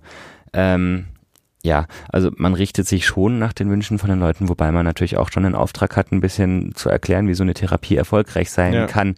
Und gerade bei einer schweren Depression, finde ich, macht das häufig ohne Medikamente nicht so wahnsinnig Sinn und dann ähm, habe ich da auch ein bisschen Haare auf den Zähnen, setze mich da dran und versuche da wirklich auch meine Vision von der Behandlung zu er erläutern, ähm, um auch die Vorteile herauszustellen, weil ich gebe jetzt natürlich nicht Medikamente, weil das irgendwie nach Protokoll so sein Mhm. muss, sondern weil man einfach klar sagen muss, das funktioniert besser, das geht schneller Mhm. und die Depression geht wesentlich schneller vorbei, wenn man noch ein Medikament dazu gibt. Umgekehrt, wenn man Psychotherapie verweigert, ist das irgendwie auch blöd. Da, bringt's auch nicht? ja, man sollte natürlich schon irgendwie alles annehmen, was hilft. Mhm. Hm. Und ähm, vielleicht machen wir nochmal eine kurze, ganz, ganz kleine Detailrunde zu beiden. Und zwar jetzt mit den Medikamenten. Ich glaube auch, das, was du gerade gesagt hast, ganz wichtig, Sebastian, dass viele Leute haben da so ein bisschen Hemmungen oder, oder Sorge und man will ja dann nicht Medikamente nehmen. Wie ist es denn? Ähm, Nimmt man die Medikamente dann für immer oder sagt man auch irgendwann, okay, jetzt äh, je nachdem wie es läuft, ist irgendwann auch mal wieder gut und dann kann man die auch wieder aufhören zu nehmen? Also, ich weiß Ist immer nicht, wer von uns zückt die spricht. Augenbrauen. ja, ich weiß immer nicht, ich habe nicht aufgepasst. Ich versuche uns okay. abzuwechseln. Also mit den Medikamenten ist es so, dass man ähm, die jetzt natürlich erstmal für die Dauer der Depression nimmt, Mhm. mhm. aber man nimmt die auf keinen Fall ein Leben lang. Ähm, Ha, auf keinen Fall. Nee, nee, nicht auf keinen Fall. Immer, ja. Nie ankreuzen. Auf keinen Fall ist immer falsch. Nee, ähm, zumindest nicht bei der ersten Depression kann man auf jeden Fall sagen, ähm, dieses Medikament wird nicht mit dem Ziel gegeben, ein Leben lang eingenommen Ja. zu werden. Mhm. Ja, das kann sich natürlich im Krankungsverlauf nochmal wandeln und man kann sagen, okay, die Krankheit kommt jetzt tatsächlich immer wieder, es ist sinnvoll, da irgendwie ein Medikament dauerhaft zu geben, um Schutz vor der Depression zu haben. Ähm, aber anfänglich, wenn man das erste Mal ein Medikament nimmt, dann nimmt man das jetzt erstmal nur für die, ähm, die depressive Episode Mhm. und was man natürlich sagen muss, man nimmt es auch ein bisschen länger, als es äh, sozusagen einem noch schlecht geht. Okay. Sozusagen für einen anhaltenden Effekt oder wie, wie muss man sich das vorstellen? Ja, einfach weil es schon sein kann, dass ähm, nach drei Monaten, wenn es dir gerade wieder gut geht, dass die Symptome noch überdeckt sind Mhm. vom Medikament und Mhm. schnell zurückkommen würden, wenn du es dann schon absetzt. Okay. So ein Sicherheitsabstand. Okay. Oder Mhm. wie beim Antibiotikum. Genau. Nur dass Stimmt, das muss man Muss auch man auch Ende sieben nehmen. Tage nehmen, auch wenn es einem nach Ja, drei stimmt. wieder Das gut sagt geht. einem der Hausarzt auch immer. Mhm. Und ähm, wie ist es auf der anderen Seite dann bei der Psychotherapie? Kann man da auch sagen, wie, wie lange dauert so eine Behandlung äh, im normal? Weil das ist ja wahrscheinlich was anderes. Gerade wenn ich jetzt ambulant bin, gehe ich ja vermutlich einmal die Woche dahin und nicht jeden Tag, wie ich jetzt vielleicht jeden Tag Medikament nehme. Zieht sich das dann auch länger, bis man mit der Behandlung wieder aufhören könnte? Mhm. Es kommt natürlich auch immer drauf an, was die Themen sind. Das lässt sich schwer ganz pauschal sagen. Aber man sollte sich natürlich schon darauf einstellen, dass das was ist, was man, ich sage jetzt mal ganz grob, eher über mehrere Monate macht, mindestens. Ich glaube, wenn ein Psychotherapeut die Behandlung anmeldet, dann bekommt er erstmal wie viel? 28 Stunden?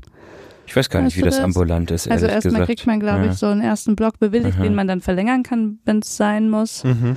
Peinlich, wenn ich jetzt eine ganz falsche Zahl gesagt habe, aber wie viele Wochen wären das dann? 28? Ein halbes wie viele Jahr, Monate ja, das wären das? Ein halbes passen, Jahr? oder? Mhm. Also das würde ich mal schon mindestens einplanen, weil ähm, der Therapeut einen natürlich auch erstmal kennenlernt. Man erarbeitet die Ziele, formuliert die und dann beginnt erstmal die richtige Arbeit und dann sollte man natürlich auch nicht von 100 auf 0 einfach wieder aufhören, sondern das ähm, sollte dann ja auch einen angemessenen, einen angemessenen Abschluss ja. kriegen. Da geht's ja dann auch ganz viel drum, ähm, in- und auswendig zu lernen, was sind, was sind die Frühwarnzeichen, worauf muss ich achten, damit es eben nicht nochmal passiert, weil es natürlich viel angenehmer ist, da ein bisschen Arbeit zu investieren und zu versuchen zu vermeiden, dass eine erneute so schwere Episode auftritt, als wenn man dann wieder drin steckt und dann wieder innerhalb der Depression anfangen muss, wo es ja viel schwieriger ist. Mhm.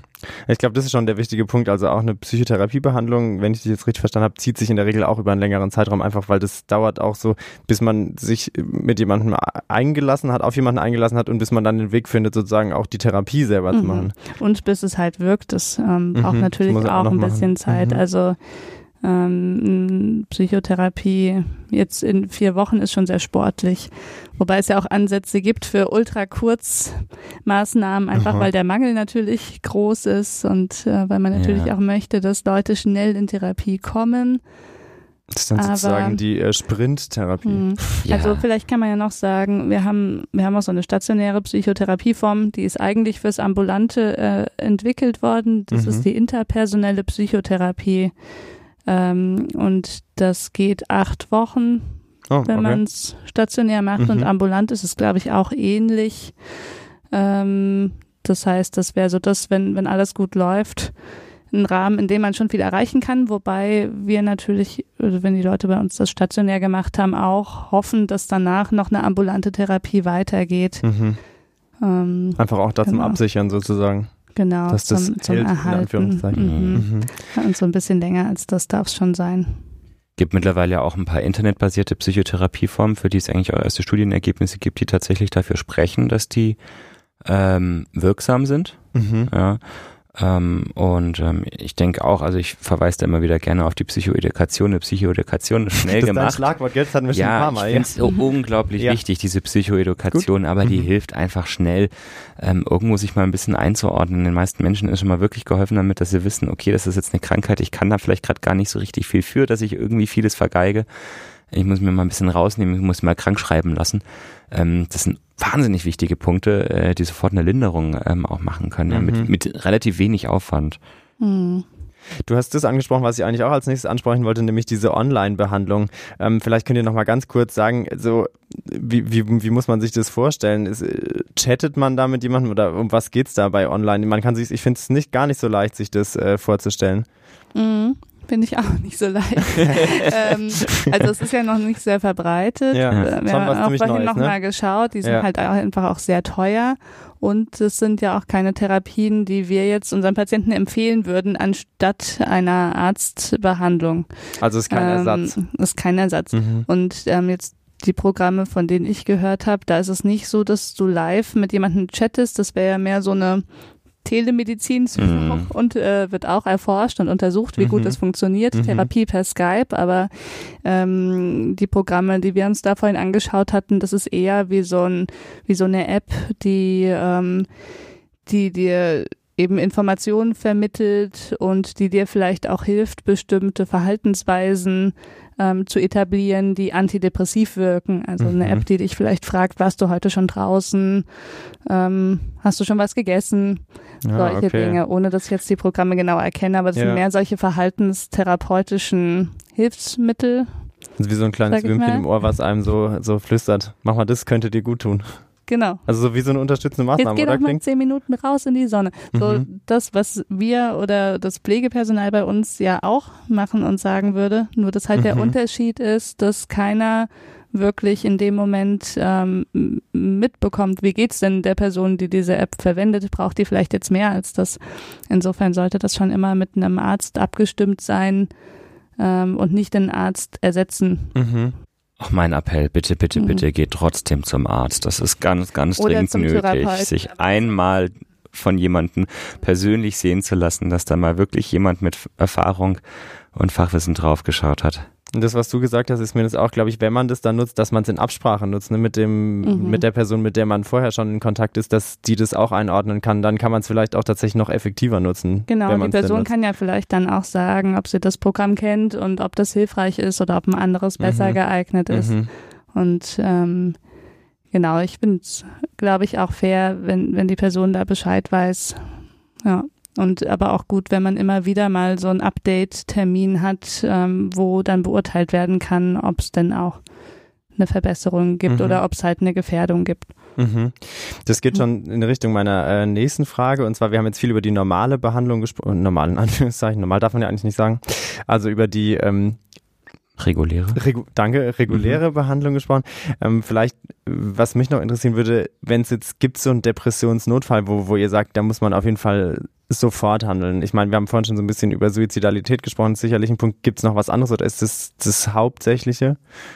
Das ist das Hauptsächliche. Mhm. Also das ist definitiv ähm, der absolute Worst Case, ja, Suizidgedanken, die sich konkretisieren, die ähm, sich umwandeln hin zu konkreten Handlungsimpulsen, sich wirklich was anzutun oder oder Pläne gar, die man dann hat, wo man sich anfängt, eine Deadline zu setzen, sich konkret über eine Methode Gedanken macht oder ähnliches. Mhm. Das ist ein absoluter psychiatrischer Notfall. Und ähm, da braucht man dann dringend einen Arztkontakt oder muss einen Therapeuten, den man schon hat, sehen. Und ähm, das ist tatsächlich auch ein medizinischer Notfall. Ähm, Mhm. Und wenn man sich da wahnsinnig unsicher fühlt und ähm, überhaupt nicht mehr zurechtkommt, sich nichts zutraut, es gibt Notdienste, in denen man sich vorstellen kann. Es gibt zur allergrößten Not auch immer noch den Notruf ähm, mit der 112. Ähm, da wird auch ein Krankenwagen für geschickt. Das ist ein medizinischer Notfall. Das ist ja auch für Angehörige oft ein Notfall, in den sie irgendwie reingeraten. Mhm. Und ähm, das ist, glaube ich, immer wieder schockierend ähm, für die Person, wenn ich die dann zum Beispiel am Telefon habe und sage, ja, und wenn die Person jetzt nicht möchte, wenn die nicht jetzt mit ihnen in die Klinik kommen möchte, dann müssen sie zur Not halt auch die Polizei rufen. Also das ist halt wirklich so ein Notfall, wo man Krankenwagen, Feuerwehr, Polizei alles in Bewegung setzt. Ähm, Mhm. Um eben zu verhindern, dass sich jemand zum Beispiel aus einer Depression heraus das Leben nimmt, weil das wäre ja wirklich, ich sage jetzt mal, total bescheuert und tragisch, ähm, weil das ja ein Zustand ist, wie wir besprochen haben, äh, der vorübergehend ist und der ja Mhm. nicht, nicht der eigentlichen Persönlichkeit und äh, der Person entspricht und auch nicht die eigentlichen Ziele widerspiegelt. Mhm. Da stirbt man dann an einer Krankheit. Ja, das ist, glaube ich, nochmal ein ganz wichtiger Punkt, dass es in dem Moment ja auch nicht darum geht, wenn man jetzt Polizei oder Feuerwehr ruft, die Person zu entmündigen, sondern die ist ja in dem Moment irgendwie auch nicht so richtig autonom, ne? Also weil Mhm. das eben, die, die ist ja in einem Symptom gefangen, wenn man das Ja. so sagen kann. Genau, und ich glaube, es fällt aber den Angehörigen ganz schwer, was gegen den Willen der Person Ja, zu machen in dem Moment. Da sind die Hemmungen groß und ähm, da, da muss man dann, glaube ich, einfach versuchen, diese Fürsorge mal kurz auszuschalten und zu sagen, jetzt kann die Person aber vielleicht nicht mehr genau entscheiden, Mhm. was, was das Richtige ist. Gibt es so eine Frage, die man stellen sollte in so einer Situation, wenn man denkt, oh, das läuft gerade ungünstig oder ich kann es nicht einschätzen, wo man so ein bisschen ein Gefühl dafür kriegt, in welche Richtung das läuft? Also wir machen das natürlich so, dass wir nachfragen und wir wollen alles wissen über Suizidgedanken. Ja, wir gehen sozusagen dahin, wo es weh tut, Ihr macht ganz ähm, detailliert. weil wir natürlich aber auch wissen, wie wir das einordnen Mhm. können. Ja. Ähm, ich weiß nicht, ob ich das jetzt für ähm, für Angehörige oder für Freunde und Bekannte so empfehlen würde, ehrlich Mhm. gesagt. Ähm, man sollte schon auch ein bisschen wissen, worauf man sich darauf einlässt und vom Fach Mhm. sein. Deswegen würde ich das den Experten überlassen. Aber wir, wir fragen nach und wir wollen uns das alles anhören und wir wollen genau Bescheid wissen, was da in Gedanken existiert, wie die aussehen, seit wann und worauf sich das bezieht. Mhm, Das heißt, der Appell ist aber ein bisschen dann eher schneller handeln und gucken, dass jemand in professionelle Hilfe kommt und dann kann man den Rest sozusagen Mhm. klären. Mhm. Und vielleicht auch, also wenn, ohne dass man jetzt nachgefragt hat, solche Äußerungen kommen, das ist wirklich was, was man ernst nehmen sollte. Mhm. Ähm, nicht, nicht irgendwie einfach denken, ja, der sagt es, aber der macht es schon nicht, weil falls die Person wirklich eine Depression hat, ähm, dann kann es schon passieren, dass sie die Gedanken auch umsetzt, auch Mhm. wenn sie das unter anderen Umständen nicht machen würde. Ja, ja. Genau, also Äußerungen ernst nehmen und dann den Arzt einschalten und die weitere Abklärung würde ich auch sagen, wie du dem Arzt überlassen. Mhm. Mhm. Vielleicht kommen wir zum Abschluss von diesem Therapieblock jetzt mal weg von den Notfällen und dem, wo es so, so ganz dramatisch vielleicht läuft. Zu Punkten kann man denn sagen, gibt's was, was man sozusagen prophylaktisch machen kann, was einem eher gut tut oder vielleicht auch eher gegen so eine Depression anhilft? Du hast vorhin schon ein bisschen äh, angedeutet äh, mit dem Programm oder der App, die einem sagt, hey, hast du mal Bock rauszugehen oder so? Also gibt's so Sachen, die man sagen kann, die helfen einem vielleicht eher, auch bevor sowas auftritt? Ja, das Stichwort, was äh, das Thema angeht, das heißt Resilienz. Und äh, Resilienz bezeichnet sozusagen ein bisschen die psychische Widerstandsfähigkeit gegen ähm, psychische Erkrankungen. Und Mhm. ähm, dafür kann jeder was tun tatsächlich. Ähm, dazu zählt eine gesunde Lebensführung. Mhm. Ähm, Was muss man sich darunter vorstellen? also Gesund? dazu gehört für jeden Menschen natürlich irgendwo auch ein bisschen was anderes. Das ist ähm, auch kulturell Mhm. bedingt immer ein Mhm. bisschen anders. Aber ich denke, würde jetzt Mhm. sagen so hier bei uns ähm, in Mitteleuropa gehört dazu auf jeden Fall eine Tagesstruktur. Ähm, dazu gehört ähm, eine gute Ernährung, ähm, ausreichend Bewegung, Sozialkontakte. Mhm. Ja, ähm, und ähm, auch ähm, also Ressourcen sozusagen, ja, also das heißt Hobbys, Freunde, ähm, Dinge, die einem Spaß machen, ähm, Dinge, die man gut kann. Ähm, das sind lauter Dinge, die sozusagen die psychische Widerstandsfähigkeit stärken. Nicht so viele Drogen. Nicht zu viel Spielt auch eine Alkohol. So viel ja. Alkohol. Mhm. Mhm. Ja, das sind alles Substanzen, die natürlich das Auftreten von Depressionen begünstigen, auch von anderen psychischen Erkrankungen, aber ähm, vor allem von Depressionen. Ähm, ansonsten ähm, auch auf seinen Körper achten. Also so Gesundheit spielt Ja. schon irgendwie eine Rolle, ne? hört man raus. Also so insgesamt einfach ein bisschen Ausgewogenheit, vielleicht sowohl was Soziales angeht, Ja. als auch was Bewegung draußen sein angeht, was Ernährung Mhm. angeht, Schlaf, glaube ich, auch nicht ganz unwichtig. Gell? Schlafgewohnheiten sind enorm wichtig, auf jeden Fall. Genau. Merkt man leider auch direkt, finde Ja, ich, wenn man ja. wenig geschlafen hat, ist die Mhm. Stimmung morgens schon eine andere tatsächlich. Ja, mhm. ja. Okay, also Genau. das würdet ihr sagen, könnte man halt so, wenn man versucht, es ein bisschen zu beachten im Alltag, ist schon eher Mhm. förderlich tatsächlich. Genau. Es ist immer so ein bisschen zweischneidig, gell? Einerseits kann man nicht sagen, jemand ist schuld, wenn er eine Depression bekommt. Und Mhm. andererseits ähm, denke ich, so, so eine gewisse Selbstfürsorge mit all den Dingen, die jetzt Sebastian genannt hat, ähm, sind ja, glaube ich, auch zum Schutz vor allen möglichen anderen Erkrankungen sinnvoll. Mhm. Ist auch was, Mhm. was irgendwie intuitiv einleuchtet, wenn Ja. man, wenn man gesund ist und sich wohlfühlt in seinem Körper, dann hat man einerseits einen Schutz vor Depressionen, aber auch vor der Grippe und allen anderen. Es geht einem Danke. insgesamt äh, viel besser, aber was man natürlich auch nochmal als Limitation sagen muss, man kann trotzdem an einer Depression erkranken. Das Mhm. ist halt- ist so, ja, ja, kann man Ja. Teil. Das wenn ist man halt zu das ja. wird, Mhm. ähm, Ja. dem sich davor schützen wollen, dann ist das vielleicht Stimmt. auch wieder ein Risikofaktor. Also Ja. eigentlich kann man es nur falsch Ein machen. Ja. Vielleicht ist tatsächlich Ausgewogenheit so ein Stichwort, oder? Ja. Wenn man so ein bisschen nicht so Mhm. arg übertreibt, aber trotzdem ein bisschen auf sich achtet. Das statistische Genau. Risiko verringert sich auf jeden Fall, aber es bleibt natürlich eine Statistik, die auf den Einzelfall nicht zu übertragen ist. Sehr schön zusammengefasst. Wir haben heute noch keinen Butterpreis ich würde sagen, die heutige Butterdose geht an dich.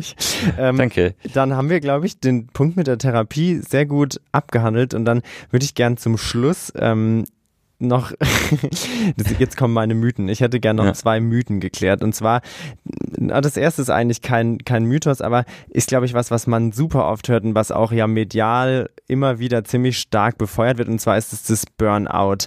Das geht ja so von den Grunddingen so ein bisschen in diese Richtung Depression. Könnt ihr das da irgendwo einordnen? Hat es was damit zu tun oder ist es was ganz anderes und spielt es eine Rolle? Ich hätte das Wort vorhin fast benutzt. Wer genau was hingehört hat, hat es vielleicht gehört, dass ich fast Burnout gesagt hätte. Es hat mich gehindert, ähm, dass ich das gar nicht freiwillig äh, hier mit reinbringen wollte, weil ich dachte, es verwirrt. Deswegen habe ich ähm, es anders genannt und habe Mhm. gesagt, äh, anhaltender Arbeitsstress. Aha. Das ist unsere Umschreibung manchmal für Burnout. Und zwar ist ja Burnout keine eigene Diagnose und Burnout ist auch nicht das gleiche wie eine Depression, Mhm. ähm, sondern also da gibt es, glaube ich, auch, das ist ein bisschen umstritten, viele verschiedene Meinungen dazu, aber wir an unserer Klinik behandeln Burnout eher als einen Risikofaktor für die Entstehung einer Depression, so wie den Rollenwechsel und die Ah. Trennung und den Trauerfall ähm, ist eben auch so, so ein Burnout gekennzeichnet durch hohe Anforderungen an der Arbeit mit wenig wenig Gratifikation, also wenig was zurückkommt ähm, und so eine chronische Überlastung, chronischer Stress ähm, ist auch ein Risikofaktor. Mhm. Also Burnout Aber- sozusagen als was, was auch eine Depression dann eher begünstigt, im Mhm. Sinne von über den, über den genetischen Abhang hinausschubst. Genau. Okay. Fehlt noch was zum Burnout? Oder wenn, wenn ihr das Thema eh nicht so gern ansprecht, äh, Ja, es lassen wir ist, bei es ist ein bisschen schwieriges Thema, ähm, was, also was, was ich, wo ich mich immer an den Begriff ein bisschen stoße, ist, dass ich den Eindruck habe, so der Burnout ist, ähm, ist das Ding für die Starken und das Depression für die Schwachen Mhm. sozusagen, die Depression für die Schwachen und ähm, das finde ich einfach irgendwo ein bisschen grob falsch. Nicht also ganz richtig. Mhm. wenn ich so manche Menschen ähm, über ihren, ihren Burnout reden höre und ich gucke mir das dann so an, dann erkenne ich da häufig eine mittelgradige depressive Episode dabei und muss dann auch sagen, ja okay, es ist halt doch eher eine Depression. der Begriff ist nicht eindeutig definiert. Mhm. Es ist ein, ein, gesellschaftlicher Begriff, kein wissenschaftlicher, kein mhm. medizinischer. Ähm, deswegen ist es immer schwierig. Ich glaube, halt für manche Menschen ist es wichtig, dieses Burnout-Syndrom eben in ihrer individuellen Erklärung für ihre eigene Depression mit drin zu haben. Mhm. Also vielleicht kann es in manchen Fällen helfen zu verstehen, warum bin jetzt ich depressiv geworden, ist vielleicht für Menschen, Menschen mit bestimmten Persönlichkeiten nochmal wichtiger, mhm. ähm, so eine Erklärung mhm. zu haben. Ähm, genau, aber es ist eben kein, keine Alternativfragestellung für uns. Ist es eine Depression oder ein Burnout? Also an unserer Klinik nicht. Für uns ist das alles eine Depression. Die wird ganz normal diagnostiziert, je nach Anzahl der Kriterien. Und wenn jemand aber die Depression aus so einer beruflichen Situation herausbekommen hat, dann kann das in, der Psychotherapie zum Beispiel ähm, mit Thema sein, wie man sich vor solchen beruflichen Überlastungen schützen kann. Mhm. So. Dafür, dass ihr es nicht ansprechen wollt, habt ihr es aber äh, gut äh, behandelt, das Thema, finde ich. Da konnte man was mit anfangen. Jetzt, weil ich glaube, man kann es mal ein bisschen mehr einordnen. Ich finde, das ja. ist so, so überpräsent in den Medien, dass man oft dann das einfach so kauft und so konnte man, finde ich, jetzt hat man ein bisschen differenzierteren Blick drauf. Mhm. Mhm. Und ähm, das führt mich auch direkt, ich habe noch einen zweiten Mythos, den ich gerne ähm, besprechen wollte, und zwar ist es die Elektrokrampftherapie, weil ich glaube, dass das ähm, eins dieser Bilder ist, die nach wie vor so von der Psychiatrie in den Köpfen rumgeistern, wo man Leute irgendwo einsperrt und sie dann äh, mit Elektroschocks äh, traktiert. Und vielleicht könnt ihr ganz kurz, und wir müssen das gar nicht so ausführlich behandeln, aber ganz kurz sagen, was, was macht die Elektrokrampftherapie und wann wird die überhaupt eingesetzt? Ja, die Elektrokrampftherapie kennen die meisten wahrscheinlich aus einer Flug übers Kuckucksnest oder ähm, aus zahlreichen anderen filmischen Darstellungen. Ich ja, kann genau. gleich mal vorwegnehmen, die meisten von den filmischen Darstellungen sind tatsächlich falsch. Ähm, und auch die Indikation für die Elektrokrampftherapie ist falsch. Also es ist ein, ein Verfahren, ein, ein, biologisches Verfahren, was wir tatsächlich heute noch anwenden. Mhm. Aber ähm, das ist mittlerweile sozusagen unter Operationsbedingungen. Was machen wir? Ähm, ähm, das ist ähm, häufig ähm, ein sehr, sehr, sehr wirksames Verfahren bei Patienten mit therapierefraktären Depressionen. Das heißt, wo wir mehrere Medikamente ausprobiert haben, die haben nicht angeschlagen. Mhm. Und das dauert, das Ganze dauert schon sehr lange. Es hat also auch so eine, so eine, so eine chronische Komponente. Ähm, dann ist es ein Verfahren, was wir anwenden. Ähm, so rein von der Methodik her ist es so, dass tatsächlich ein, ein sehr, sehr geringer Strom ähm, durch die Kopfhaut appliziert wird, im Gehirn sozusagen einen epileptischen Anfall auslöst, mhm. einen sogenannten Krampfanfall. Okay, also krampfen tut man tatsächlich. Ähm, man krampft nicht mehr physisch, weil wir einen Muskelrelaxanz geben. Ah, das ja. heißt, die Muskeln sind mhm. ruhig gestellt? Mhm, genau, ich komme gleich dazu, ja. Also okay, dieser elektrische Kampf wird aus, mhm. ausgelöst mhm. sozusagen ähm, und ähm, wird dann eigentlich auch, ähm, also endet dann sozusagen automatisch, ja. Ähm, und währenddessen ähm, gibt es sowohl eine leichte Sedierung, das heißt, ähm, man schläft, als auch eine Muskelrelaxation. Ja, es ist immer ein Anästhesist, also ein, ähm, ein Narkosearzt dabei, der das Ganze überwacht und ein Psychiater, der die ähm, Elektrokrampftherapie durchführt. Das heißt, man kriegt selber von dem Eingriff ähm, oder von der Stromapplikation nichts mit. Es ist nicht schmerzhaft, man krampft nicht. Ja, häufig wird auch ein, ähm, ein Gebissschutz verwendet, aber dadurch, dass man ein relativ gut wirksames Muskelrelaxanz hat, gibt's da keine Nebenwirkungen. Ja. Ähm, das wirkt tatsächlich ähm, sehr überzeugend, antidepressiv und hat vielen, vielen Menschen, bei denen überhaupt nichts mehr geholfen hat, ähm, zuverlässig aus der Depression geholfen. Also es ist ein tolles Verfahren, auf das wir auf gar keinen Fall verzichten wollen, ähm, bei sehr schweren Erkrankungen. Das, was wir häufig in den Filmen sehen, ähm, da wird Elektrokrampftherapie eigentlich als Foltermethode mhm, eingesetzt. Genau. Das ja, jetzt auch so das oder, Bild, oder was ich zum Beispiel will, als, als um, um das Gedächtnis zu löschen. Und das ist natürlich, also heutzutage überhaupt nicht mehr Phase ähm, sondern es ist wirklich ein kontrollierter medizinischer Eingriff mit einem sehr, sehr geringen Risiko. Mhm.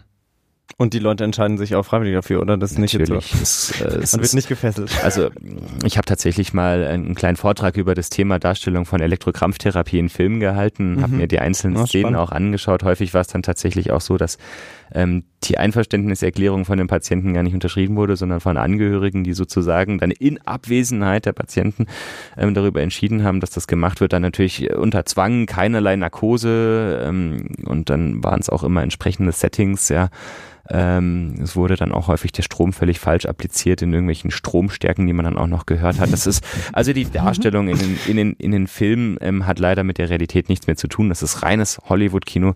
Das ist eine Foltermethode, die da dargestellt wird und hat mit dem medizinischen nichts mehr zu tun. Gut zu wissen, würde ich sagen. Dann haben wir doch mit dem Mythos auch äh, aufgeräumt. Das ist doch, Hm. ja, wir sind richtig fleißig heute. Und ich Ja. glaube tatsächlich, dann haben wir auch das meiste oder, oder alles, was auf unserem schlauen Zettel steht, besprochen. Fühlt sich gut an, finde ich. Yeah. Und zum Abschluss kommen wir wieder zu einer kleinen Pädagogikaufgabe, weil, also ich will ja eigentlich nicht pädagogisch sein, aber ich komme immer wieder da, da, dazu zurück und deswegen machen wir es auch heute so. Und zwar ähm, beschäftigen wir uns jetzt nochmal mit Bertha oder Bertus Barsch.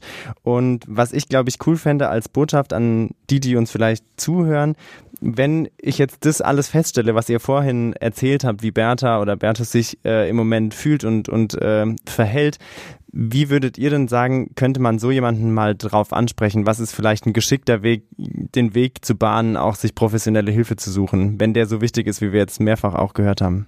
Tja, wie kann man es ansprechen? Also ich glaube, ähm, fast egal wie, wenn man sich schon mal dazu entschließen kann, das anzusprechen, Mhm. welchen Weg man da auch immer wählt, ist das, glaube ich, schon sehr, sehr gut.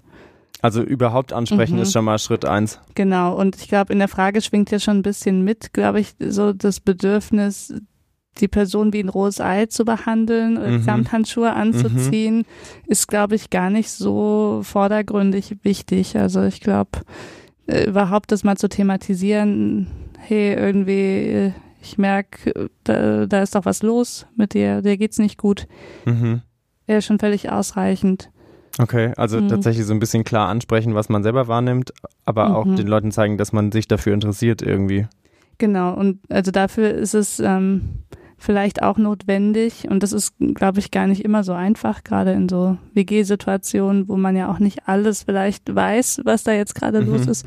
Also äh, ist dafür wichtig, das nicht persönlich zu nehmen, wie sich die Person verhält. Also ähm, es gibt bestimmt auch Situationen, wo das Umfeld teilweise gekränkt ist äh, oder sauer wird, wenn sich jemand so ohne eine Ansage zu machen einfach zurückzieht. Mhm. Wenn man aber jetzt schon den Gedankenschritt gemacht hat, dass es vielleicht sich auch um was Depressives handeln könnte, dann muss man sich, glaube ich, klar machen, dass es wirklich dann nichts Persönliches ist, Mhm. ähm, dass die Person das nicht macht, äh, weil sie einen nicht mehr mag.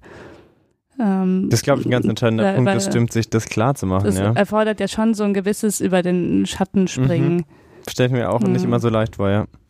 Was ich auch häufig ähm, gerade im Notdienst erlebe, ist, dass manche Patienten dann begleitet werden von Freunden oder WG-Mitbewohnern, ähm, um sich vorzustellen. Das ist häufig auch nochmal eine Erleichterung, einfach das Angebot, ähm, ich kann mit dir wohin gehen, ich suche die Adresse raus, ich kümmere mich um den Transport, dass zumindest die Überforderung ein bisschen ausgeschaltet ist Mhm. ähm, und man einfach auch als Vertrauensperson, als bekannte Person da mitgeht in diese neue Umgebung.